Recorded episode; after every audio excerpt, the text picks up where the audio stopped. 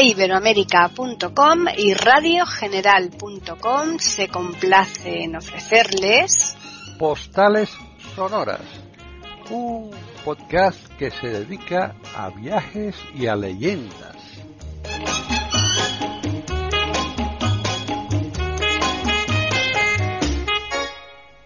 ¿Qué tal? Bienvenidos otro día más a Postales Sonoras, Cultura y Leyendas aquí en iberoamerica.com. Soy Paqui Sánchez Galvarro y hoy está conmigo Juan Carlos Parra, un asiduo ya de este programa, porque él nos está narrando todos los cuadernos de sus viajes. Así que, ¿qué tal? Bienvenido, Juan Carlos. Hola Paqui, bueno pues uh, sí es verdad, estamos narrando los, los cuadernos de mis viajes bueno, espero que no se canse la gente porque, a ver, son interesantes para también eh, si van a ir a ver si podemos salir, ¿no? Que no tengamos eh, problemas con el, con el coronavirus, porque fíjate, ahora que ya el coronavirus nos dejan salir, no podemos salir por el calor que hace aquí en Madrid. Es tremendo, ¿no?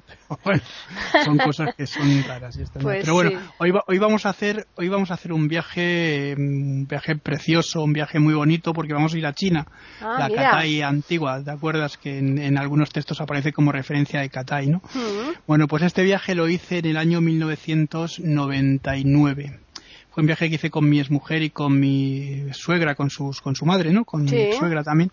Y bueno, fue un viaje muy bonito.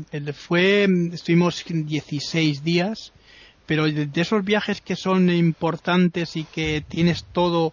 A ver, a mí me pareció un viaje alucinante. Fíjate que había hecho el viaje a India antes, pero este viaje digo de, hablo de organización, cómo está organizado. Yo no sé ahora cómo estará. Íbamos con Pullman Tour, que también hay que elegir. Luego, otra de las cosas importantes que decir a la gente, que también hay que saber elegir y también elegir y ver varias, eh, varias ofertas dentro de las eh, tour operadoras, ¿no? Porque tú sabes que hay muchas ofertas, pero a veces eh, hay diferencias entre una y otra lo que te ofrecen y lo que no te ofrecen. Pues fíjate, pues Juan Carlos, que Pullman Tour tengo oído que ha desaparecido ahora con, la, con el coronavirus, con esta crisis. Pues pues es una pena porque, mm. porque estaban en aquella época, tú sabes que era cuando estaban haciendo y estaban y estaban intentando tener más, más clientes y la verdad es que... Sí, yo he hecho varios cruceros con Pullman Tour y muy buenos, y, ¿eh? Y, muy buenos, porque ellos trabajaban muy bien. Lo siento por ellos si han cerrado, pero mm. vamos, te quiero decir que nosotros lo hicimos con ellos y bueno, fuimos con la Chair eh, Air, con la, compañía china mm. y lo cierto es que nos atendieron muy bien. Hicimos escala en, en el Charles de Gaulle en París, mm. ¿sabes? Porque era la, escala europea para que subiese más gente que también iba hacia China. Y bueno, el viaje, el viaje duró como, yo qué sé, 13, 14 horas, o 15 horas, no me acuerdo, 13, 14 horas. Una barbaridad, tú imagínate. Sí, lo que, nos, duró el año pasado nosotros a Japón. A, Japón, pues más o menos. Pues metido, tú, tú que lo has vivido, metido en un avión había gente que fumaba ya en París, estaba la gente de los nervios porque fumaban, tuvieron que venir dos médicos para atender a dos personas que estaban con ansiedad, pues imagínate esas 14 horas. que era un viaje, ya te digo, muy, muy, muy completito, porque todo el rato estaban constantemente trayendo unos zumos, o nos estaba, fíjate, teníamos una de esta que yo no lo había visto en otros viajes que he hecho por ahí largos a Cuba o a cualquier otro sitio, ¿no? Nos trajeron, claro, como era tan largo, para, para dormir, pues una, un, un neceser con, pues, con, con las cosas necesarias para afeitarse y demás, y luego una, una mantita eh, y una, una, almohada pequeñita de estas, pero cada dos por tres pasaban constantemente a darte algo. ¿Quién necesita usted algo? Necesita algo. Porque evidentemente es un viaje muy largo y sabes que se puede producir el mal del turista, que sabes que es el de las piernas inquietas, ¿no? y es una cosa que va asociada también a gente que tiene problemas de, circulación y demás, que puede ser además muy peligroso porque puede producir trombos. Bueno, en París, fíjate, se subió una, una familia, dos, una pareja con un niño chino chiquitín, el niño chino me dio, me dio el viaje, ¿eh? estaba todo el rato conmigo, subía, se, venía para mí y me decía, ya está, ya, está aquí, ya está aquí, yo no sé qué, leches quería decir con ya está aquí, pero ya está aquí estaba él, ¿no? Se subía encima de mí, me tiraba de la barba, me tiraba de las orejas, bueno, bueno, es una cosa tremenda, un viaje, un viaje estupendo. Bueno, pues llegamos a Pekín, eh, salimos de mm, por la noche, llegamos a Pekín por la mañana, era muy prontito, serían las ocho y pico de la mañana. Y tú sabes que en esta época, en, agosto, que es cuando fuimos nosotros, que hace calor, evidentemente, eh, también fuimos a India en, esa época, eh, es la época de los monzones. No sé, es eh, la época de los monzones que en China eh, mm, se producen fundamentalmente por la noche y por el día, pues bueno, mm, dejan, eh, por lo menos deja de llover. La India es, diferente porque cae a chaparrones, caen jarras y de repente se va, ¿no? Pero aquí no, aquí cae por la, por la noche, suele caer por la noche, de madrugada. Y era, eh, cuando llegamos estaba lloviendo, sí. Y bueno, lo primero que nos hicieron, nos dijeron, oh, miren, nos presentó el guía, un hombre muy, muy agradable llamado Lee dijo, mire, dejen ustedes las maletas con sus eh, nombres eh, y tal, que ya tienen ustedes sus habitaciones eh, reservadas. Cuando lleguen tendrán las maletas en las puertas de sus habitaciones. Hay una cosa que me sorprendió porque nunca me lo, nunca me han hecho, pues siempre hemos llegado al hotel y luego, bueno, pues, no, no, y se suban ustedes en este autobús porque vamos a ir a, a visitar el Templo del Cielo, ¿no?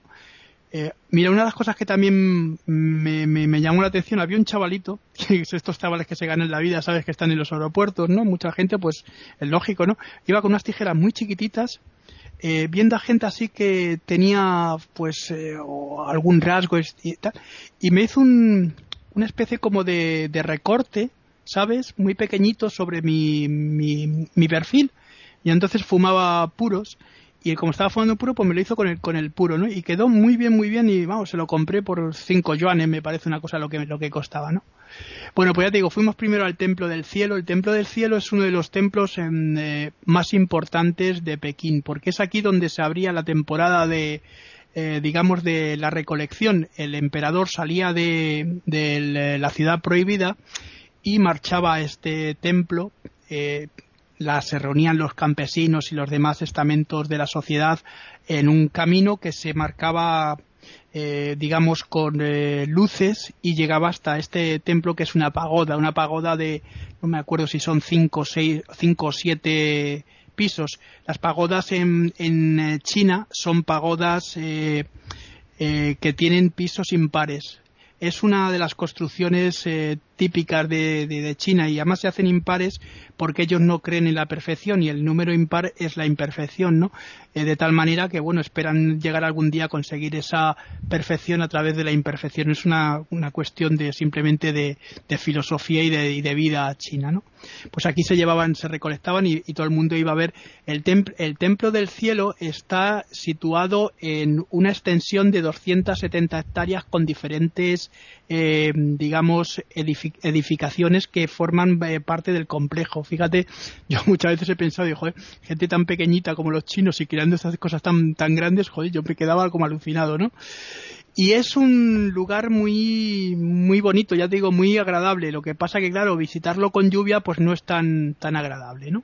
Bueno, ese día, después de visitar el Templo del Cielo, nos fuimos a comer y lo primero que me sorprendió fueron las mesas. No son como aquí, que sabes que aquí las mesas te ponen, a cada uno le ponen individual su, su cubierto y come, ¿no? Allí no, allí había una mesa, eran mesas redondas.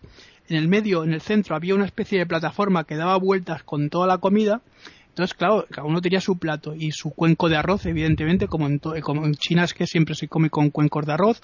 Bueno, tú pedías, podías pedir el pan aparte, ¿no?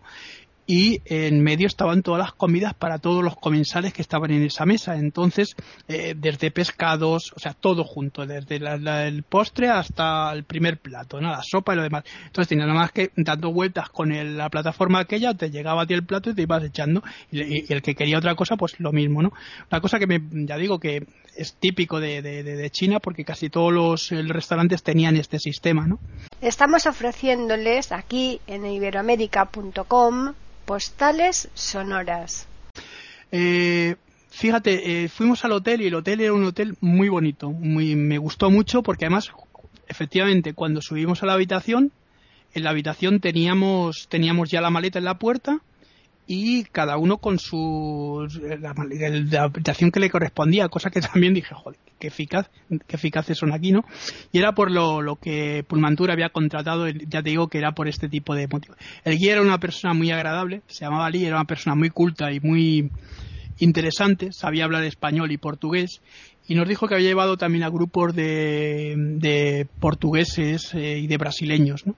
Bueno, En Pekín, eh, ya este día, pues ya tarde nos quedamos visitando algunos, eh, algunos eh, mercados y demás por la tarde también, mercados en los que podías encontrar de todo, desde hormigas gigantes para comer hasta escorpiones, botellas extrañas con hormigas dentro enormes, o con serpientes, o con de todo tipo de cosas extrañas de estas comestibles, según dicen los chinos, porque los chinos dicen que, que todo se come, menos los aviones que vuelan y las mesas que son de madera, ¿no?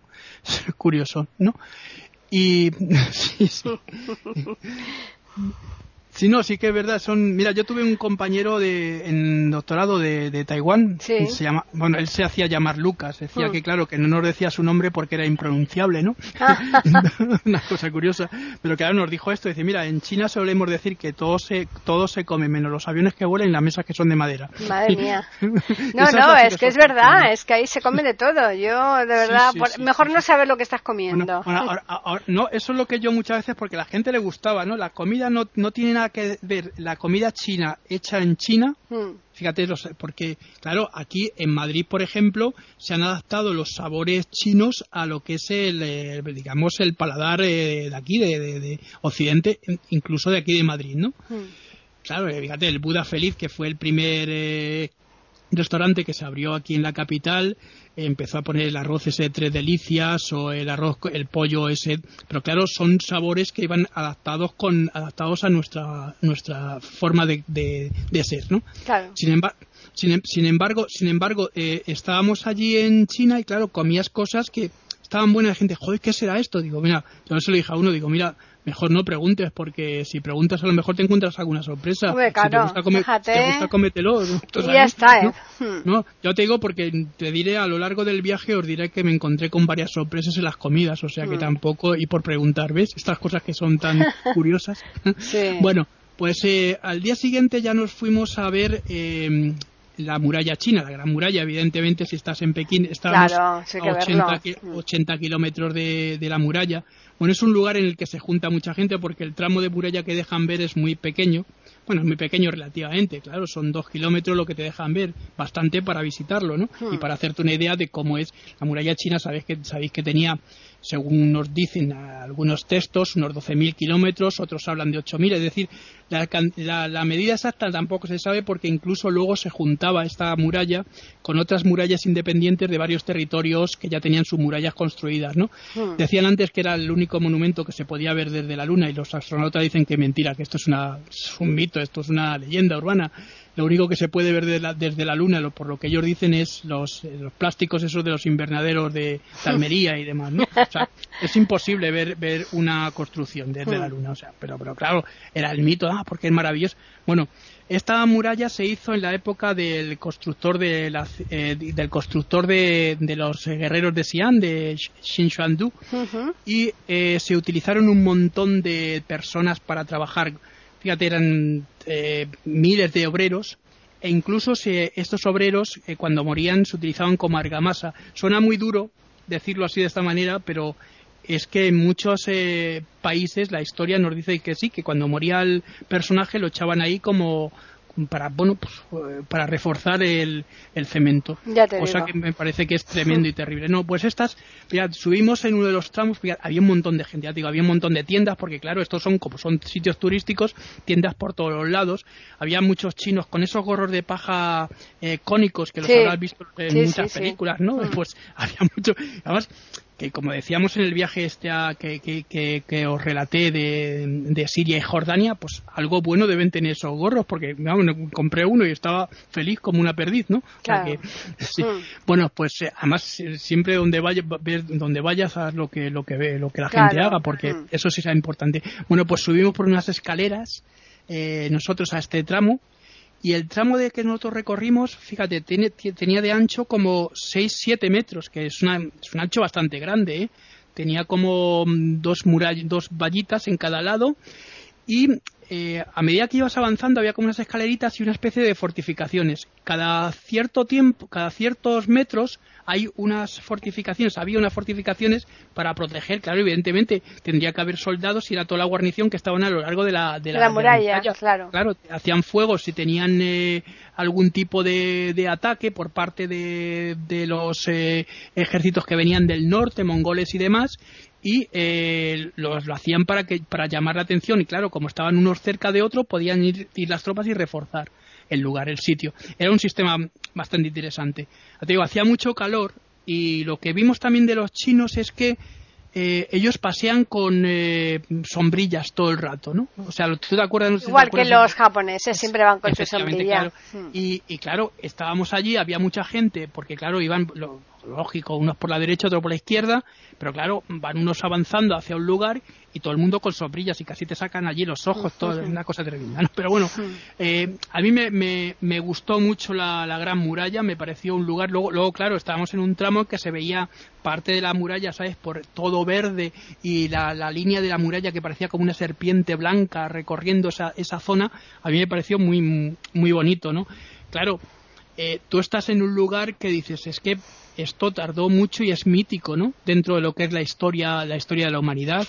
Y entonces, bueno, pues lo, lo, lo, lo piensas, ¿no? Como te acuerdas cuando conté lo de, te digo lo de lo de Atenas, ¿no? De que estabas allí en la, en la Acrópolis y ah, bueno, sí. Uh -huh. es curioso, ¿no? Sí, pues ahí la, la, cantidad de escalones que hay para subir ahí hasta la Acrópolis, madre mía.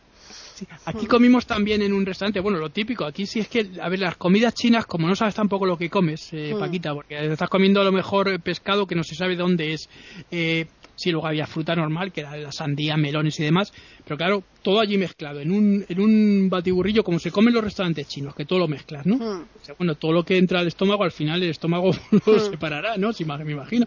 Bueno, pues comimos también allí en otro restaurante de estos típicos, una carne que tampoco sabíamos lo que era y tampoco, y, y no, no, no, de verdad, en estos primeros días no quise preguntar nada porque eh, bueno, cuando tú haces un recorrido, lo sabes que vas por la mañana, que además te pones bien de comida, porque los, en los restaurantes de, los, desayunos, los breakfast, sabes que son muy muy cargaditos porque no son como aquí en España que tomamos un, un café con leche o unas galletas o un eh, digamos una tostada. No no allí hay salchichas hay de todo. Y además si comes bien uh, incluso comiendo bien, perdón, tienes hambre al mediodía, ¿eh? cuando ya estás eh, recorriendo todo, porque claro, la, la, la, visita de andar para arriba, para abajo, al final te dan hambre, ¿no? Claro. Compramos aquí varias cosas también, porque ya tengo que había varias, muchas tiendas y compramos varias eh, colchas de estas con eh, de estas que hacen los chinos con eh, bordados y demás, eh, muy bonitas eh, mm, verás, eh, había también lo que pasa que luego fuimos comprando, había figuritas y un montón de cosas. Y me, me dijo el guía, dice, mira, diles cuando vengan los chavales, pues te van a vender un montón de cosas, diles bullao. Bullao significa, en teoría significa no quiero, ¿sabes? Uh -huh. Pero, pero claro, como el chino es una lengua aglutinante que tiene, y además tiene varios tractos vocálicos. Es que las vocales, palabras, tienen muchas claro, vocales, ¿eh? Y, y, y, luego además varias palabras que son la misma pueden uh -huh. tener varios tonos, ¿no? Uh -huh. Entonces, dependiendo de cómo digas bullao, puede ser o no quiero o vete a la mierda, ¿no? Figúrate qué no, compromiso no, más sí, grande. No, no, no, sí, pero llegaban los niños y yo decía bullao y me decían ellos bullao, bullao y decía yo bullao y dice, joder, me decía la gente, joder, que les has dicho que han puesto cara como, de, como si hubieran visto al diablo. bueno, Qué lástima.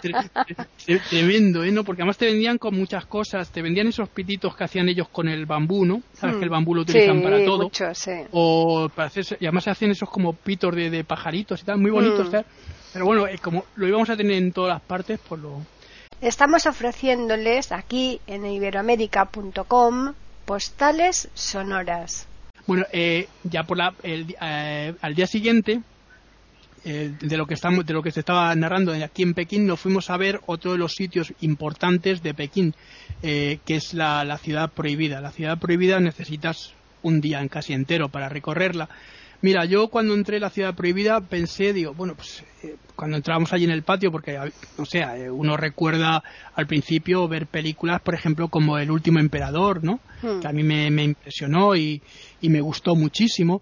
Pero claro, mm, yo estaba allí y veía, digo, esto será como el, el, Parlamento, ¿no? Cuando fui al Parlamento aquí en España, que era más pequeño de lo que yo me imaginaba, ¿no? Pues digo, por la, por la tele será mucho, mucho más grande, ¿no? No, no, la ciudad prohibida es una cosa tremenda, Paquita. Son varios varios complejos, porque está el Palacio de Invierno, el Palacio de Verano, y luego hay unas colinas artificiales donde iban a, hacer sus celebraciones los, eh, los emperadores con sus concubinas y con eh, los mandarines que iban allí a, que podían entrar, porque no todo el mundo podía entrar en la ciudad prohibida, solamente los mandatarios y la gente más cercana al emperador a quien pillaban robando entrando furtivamente en la, en la, en la ciudad prohibida, eh, le hacían una cosa que era curioso, se llamaba, eh, le llamaban ellos tortura china y verás, consistía en que le hacían 100 cortecitos en, la, en el cuerpo y le dejaban desangrándose, desangrándose poco a poco. Era una muerte, una muerte cruel hablan de un cocinero muy famoso que tuvo el emperador que salió y volvió otra vez a entrar y, padeció este, esta, este, esta, esta tortura, ¿no? Bueno, eran muy, eran muy refinados. El emperador también tenía en este sitio que te he dicho que son, porque ellos hacen, hacían muchas colinas artificiales digamos, imitando la naturaleza, pero de forma mm, en casa, ¿no? Y había muchas casas que también os hablaré de ellas a lo largo de este viaje, el, pescador Joan y demás que, que, estaban en Shanghái, que ya, que están en Shanghái, que ya hablaré de ellas. Pues hombre, imitan la naturaleza con colinas, con eh, especie de puentecitos con eh, riachuelos y luego otra cosa curiosa que tienen en cada entrada pues suelen poner mm, caminos como zigzagueantes en zigzag no para que, bueno, porque dicen que a veces como llegan tan borrachos los dueños de la casa para que no se caigan en el estanque que tienen al lado, lo ponen en zigzag, porque dicen que les empuja el diablo a caerse al estanque, ¿sabes? Normalmente suelen tener eh, nenúfares, mucho nenúfar y, y grandes, son, suelen ser muy, son gigantes esos nenúfares. Sí, sí, muy, muy, grandes en estos lugares. Mm. Bueno, pues, pues aquí en, en, fuimos a ver el Palacio de Verano, que tiene, a ver, tiene su tienes cada, cada, cada lugar tiene sus eh, sus habitaciones que se pueden ver desde fuera. Hay algunos que puedes entrar muy poquitos no porque te lo dejan tener las grandes cristaleras para ver el suelo por ejemplo y las cerámicas para que no se toquen y no se estropeen pues nos dejaban verlas desde fuera. Fíjate una de las cosas que me llama la atención es el color el que me llamaba la atención el color rojo y el amarillo que son los colores imperiales que en muchos edificios esos edificios que en esos techos que no sé si los, eh, los recuerdas de esos techos en Japón también que había techos como eh, con alas eh, y con eh, las, todo pintado de rojo y amarillo, amarillo, por lo menos en China es así, ¿no? Y que, bueno, estos lugares que te digo que tenían para ver, tenían cerámica, los suelos, unos suelos pintados en oro, que a mí me, me, me, produjo pintados en oro. Y es que, de verdad, tenían tanto lujo que pintaban hasta los, los suelos, las baldosas de, con oro. Fíjate, para que el emperador estuviese a gusto y, estuviese feliz. Bueno. no sé, no sé qué, puede dar, qué felicidad puede dar el pisar en oro, ¿no? Pero bueno. Pues eh, yo tampoco, pero son, son cosas que, a ver, con jade. El jade, sabes que para los. Sí, el eh, jade lo utilizan mucho, la, claro, el jade, sí. Y luego tienen, bueno, pues eh, e, este tipo de, de, cultura, estamos hablando de la cultura Min, la cultura Chin, ¿no? Mm. Estamos hablando de varias culturas que han ido pasando por la ciudad prohibida, ¿no? La ciudad prohibida que además se inició en su construcción en 1400 y pico, 1406, me parece hasta 1422, una cosa así, y que eh, eh, poco tiempo pues se pudo hacer una gran ciudad para que el emperador pudiera vivir feliz y contento y llevar otra vez la capital porque se había trasladado a Xi'an y pasarla otra vez a, a, Pekín, ¿no? que era un mm. centro donde se podía vigilar mejor, digamos, eh, los ataques extranjeros, ¿no? los ataques de, de, otros pueblos que querían invadir China. De hecho, el pueblo chino también, eh, sabes, como bien sabes, eh, tuvo conquistas en otras zonas. Eh, Vietnam eh, durante mucho tiempo pasó a, ser una provincia de China y, otras, y otros pueblos cercanos también. ¿no? Bueno, pues incluso el Tíbet, que ya hablaremos también del Tíbet, ¿no? Que ahí, bueno, en, en este lugar que, te digo, la, la, ciudad prohibida, vimos el Palacio de Verano. Hay una cosa que curiosa también, los, los animales. Hay mucho culto a los animales. No sé si en Japón. Mucho, mucho también, sí. porque, porque son, digamos, Japón, sabes que se deriva de, de la cultura china, pues son, es una, una rama de la cultura china.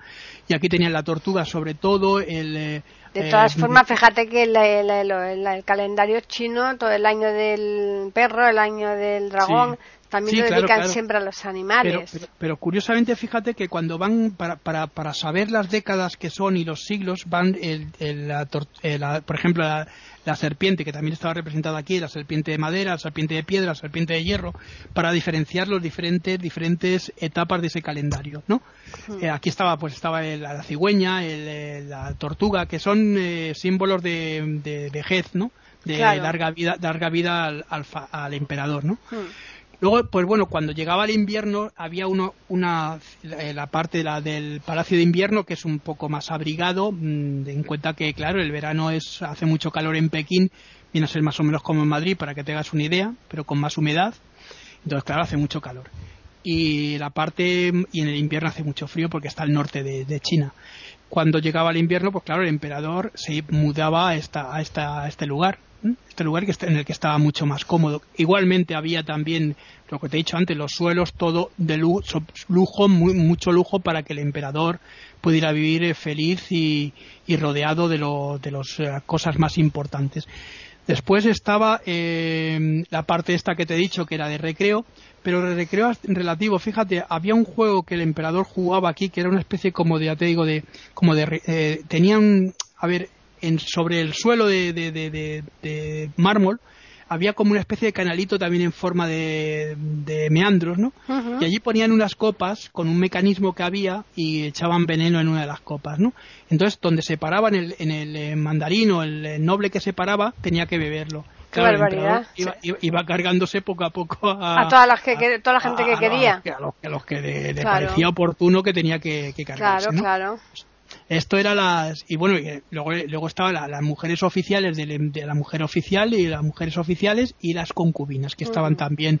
Eh, bueno, él tenía siempre el lujo este, ¿sabes? Que el último emperador fue Puyi, que también nos enseñaron el lugar donde estuvo, en el patio donde él estuvo recluido por lo que fue. El, primer gobierno comunista, ¿no? Sabes que luego se, produjo la República Popular China, que fue cuando ya le, desterraron y se tuvo que marchar. Eh, otro de los eh, lugares que también visitamos, porque ya bueno, todo, todo esto eh, fue un sitio donde se reúnen todos los, eh, em, ¿cómo te lo diría? Todos los monjes importantes de todas las sectas que hay budistas en China.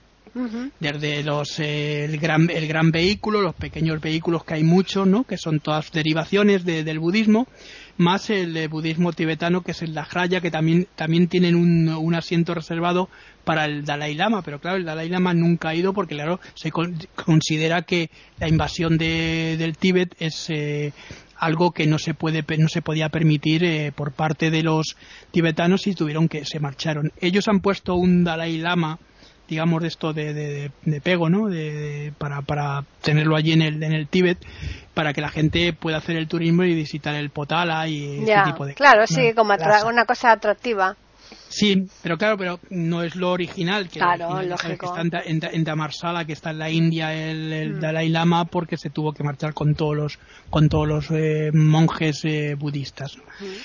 Bueno, pues eh, me parece un lugar muy muy bonito, muy de, de, recojo, de, recogimiento, pero también había un, un templo. Los templos, ¿sabes? Son estas casas, no sé si se ha visto estos tejados típicos eh, orientales que no llegan a ser de dos, de dos eh, aguas, sino que tienen la parte, tiene una parte de un tejadito y la parte de arriba es como lisa, ¿no?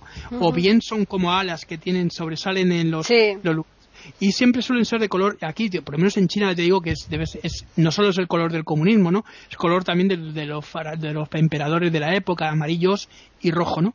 Y todo está decorado así como amarillo y rojo. Y, bueno, entras en el templo, es un templo, pues a mí me parece un templo normal. Después de los que había visto en la India, no me parece un templo... Eh, pues, fuera, fuera de lo normal pero pero tenía pero tenía su su aquel como se suele decir porque claro estabas ante un lugar espiritual, un lugar de, de ¿cómo te lo diría yo?, de recogimiento, de, de, que todo el mundo iba a hacer. Y sí, sí, me, sí me, pareció, me pareció bonito. Luego de, ahí pasamos, fíjate, fuimos a, antes de, recorrer y luego ver partes de lo que fue la ciudad, pasamos a, eh, de lo que era la ciudad, pasamos a un sitio que, en el que era una plantación de té, de té verde. Té verde es muy famoso en China, se toma mucho, y estuvimos en esta plantación y nos, y nos, bueno, compramos té, como es evidente, porque claro, había un señor allí explicándonos cómo funcionaba el té, que bajaba la, eh, la tensión, que, era muy bueno para diferentes cosas, que era relajante, que era un montón de cosas que curaba, porque era una especie como de sanatorio, ¿sabes? Lo que tenían también en esta plantación. Y salió un médico allí también hablando del té, las propiedades del té, para qué servía, para qué no servía. Bueno, al final el caso es que nos convencieron para comprar un cacharro de sol de té. bueno, bueno pues, lo, pues, pues esto como... Hombre, claro, claro. ibas con tu, con tu bote, parecías el tonto el bote, ¿no? Bueno, pero, pero eso, que me, me, gustó porque tomamos ahí el té, ¿verdad? Hacía mucho calor, te tomas el té, pero esto como, como en todos los países árabes también, ¿no? Que te tomas el té y te baja la temperatura, porque claro, temperatura estás muy caliente y de repente tomas una, una temperatura alta y eso hace que te baje la temperatura. Bueno, pues eh, de aquí ya, pues bueno, volvimos al hotel y demás. Y al día siguiente, ya que era el último día que estábamos en Pekín, nos fuimos a visitar la ciudad y principalmente fuimos a la plaza de Tiananmen. Tiananmen es conocidísima esta plaza, es una de las plazas más grandes. Mira, mira que yo estaba en Rusia, que os lo comenté, y vi la Plaza Roja, que me pareció espectacular. Pero claro, no tiene nada que ver con Tiananmen. Tiananmen debe tener 5 kilómetros, una cosa así de plaza, ¿eh?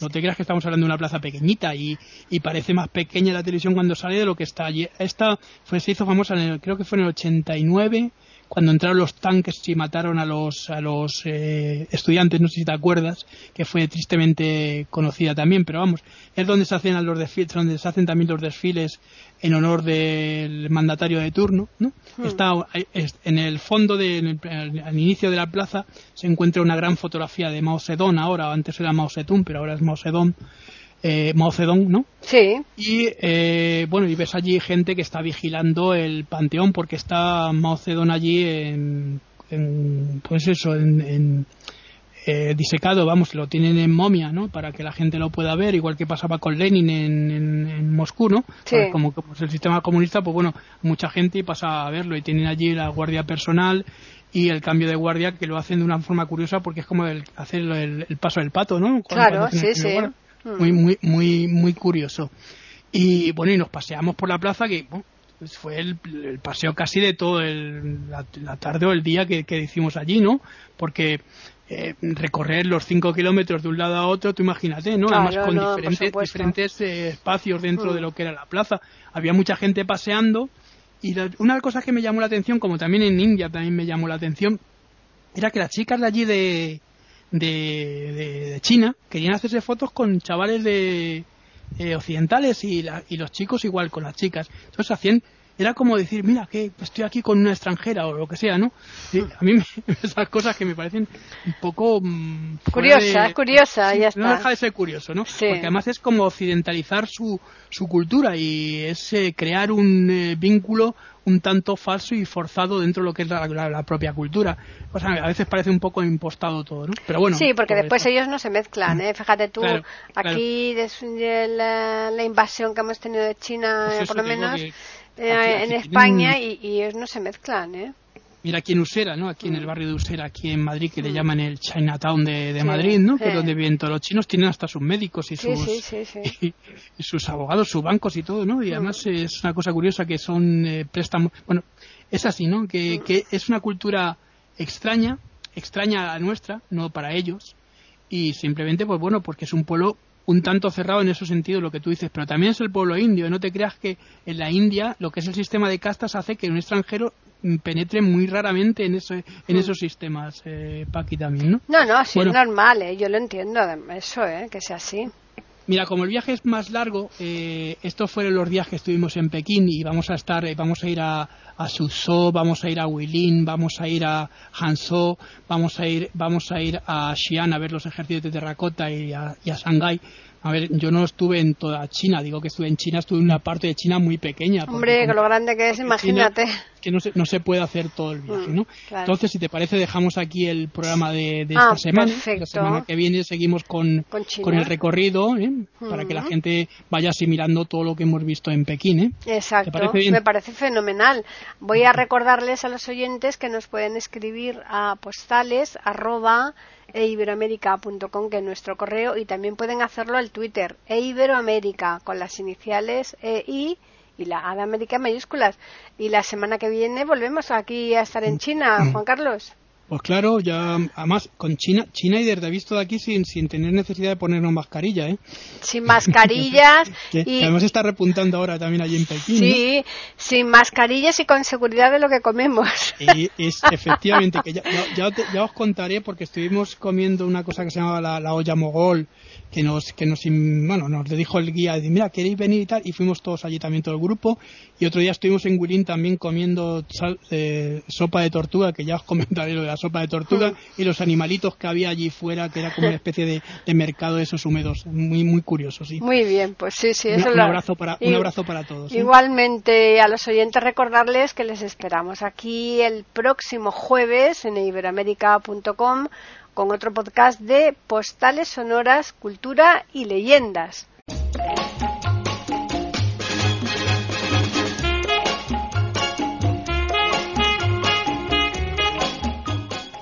Acaban de escuchar un nuevo episodio de Postales Sonoras, ese podcast que cada semana emitimos con mucho gusto en iberoamerica.com y radiogeneral.com.